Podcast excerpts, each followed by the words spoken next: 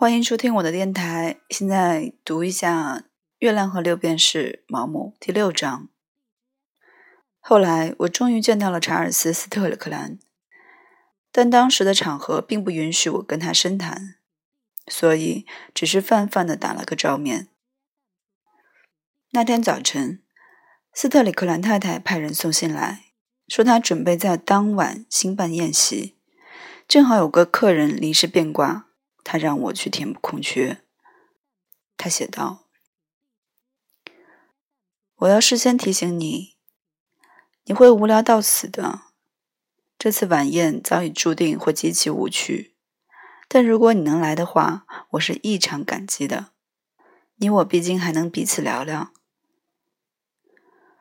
我觉得确实不公，便接受了邀请。在斯特里克兰太太介绍我时。她的丈夫漫不经心地跟我握了手，她高兴地转过身去，想要跟她的丈夫说几句俏皮话。我请她来是要向她证明我真的有个丈夫。我想她先前是有点怀疑的。斯特里克兰露出礼貌的笑容，就是那种人们听到笑话又觉得不好笑时会挤出的笑脸，但他并没有开口。又有新来的宾客需要主人招呼，于是我就没人管了。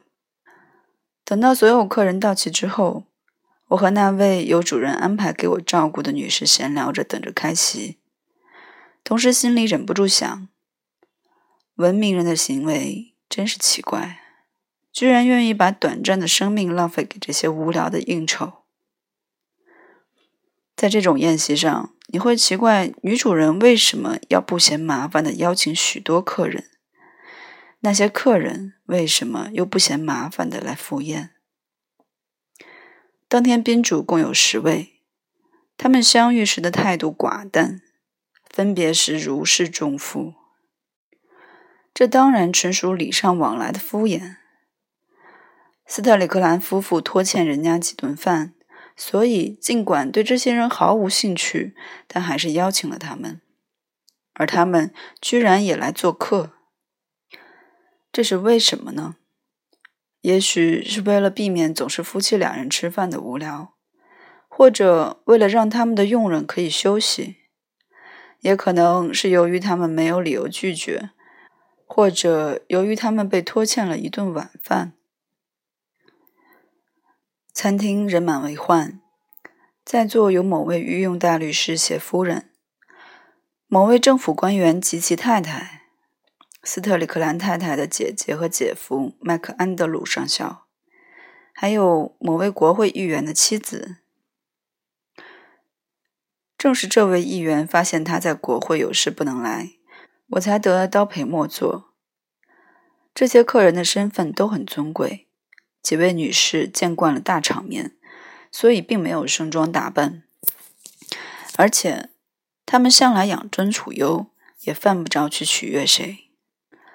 几位先生则显得庄重大方，反正他们全都摆出志得意满、顾盼自雄的派头。所有人都想让宴席的气氛活跃起来，说话的音量比平常稍微偏高，于是餐厅里变得很喧闹。但是没有大家都参与的共同话题，每个人都只顾和他的邻座聊天，喝汤、吃鱼和小菜的时候跟右边的人谈，吃主菜、甜点和开胃点心的时候跟左边的人谈。他们涉及的话题包括政治和高尔夫球，他们的子女和最新的戏剧，皇家学院展览的画作、天气和他们的度假计划。交谈从未中断过，喧闹声越来越响。斯特里克兰太太也许暗自庆幸她的宴会竟如此成功，她的丈夫得体的扮演了男主人的角色。他可能不是很健谈。我发现晚餐快结束时，坐在他身边那两位女士的脸色颇有倦容，他们肯定觉得他很缺乏情绪。斯特里克兰太太的目光曾有一两回很担心地落在他身上。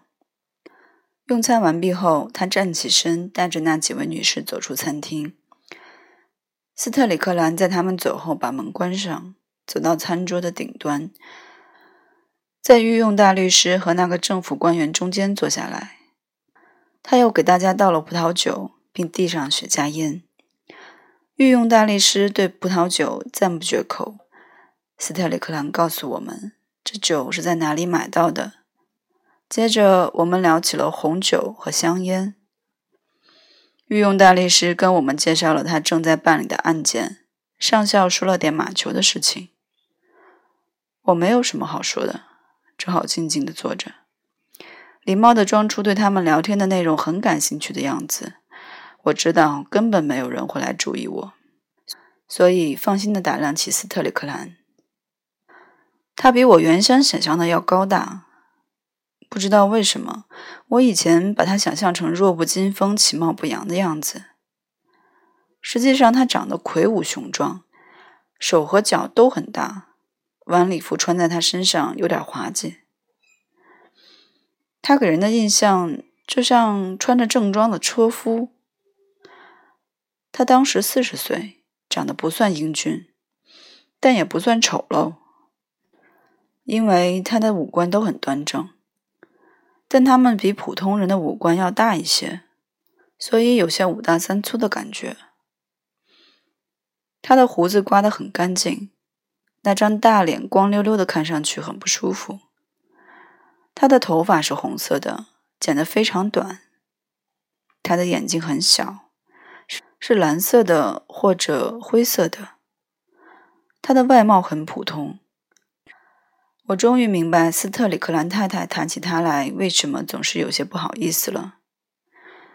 对一个想要在文学艺术的世界里谋取一席之地的女人来说，确实没有什么值得夸耀的地方。他显然是不善交际的，但这不是人人必备的本领。他甚至也没有迥然有别于普通人的怪异癖好。他只是个善良、无趣、诚实的普通人。人们也许会敬仰他高尚的道德品质，但是会敬而远之。他毫无可取之处。他也许是个安分的良民、体贴的丈夫、慈祥的父亲和诚实的经纪人，但在他身上。人们找不到值得交往的理由。本章结束，谢谢收听 FM 幺二六二二七三。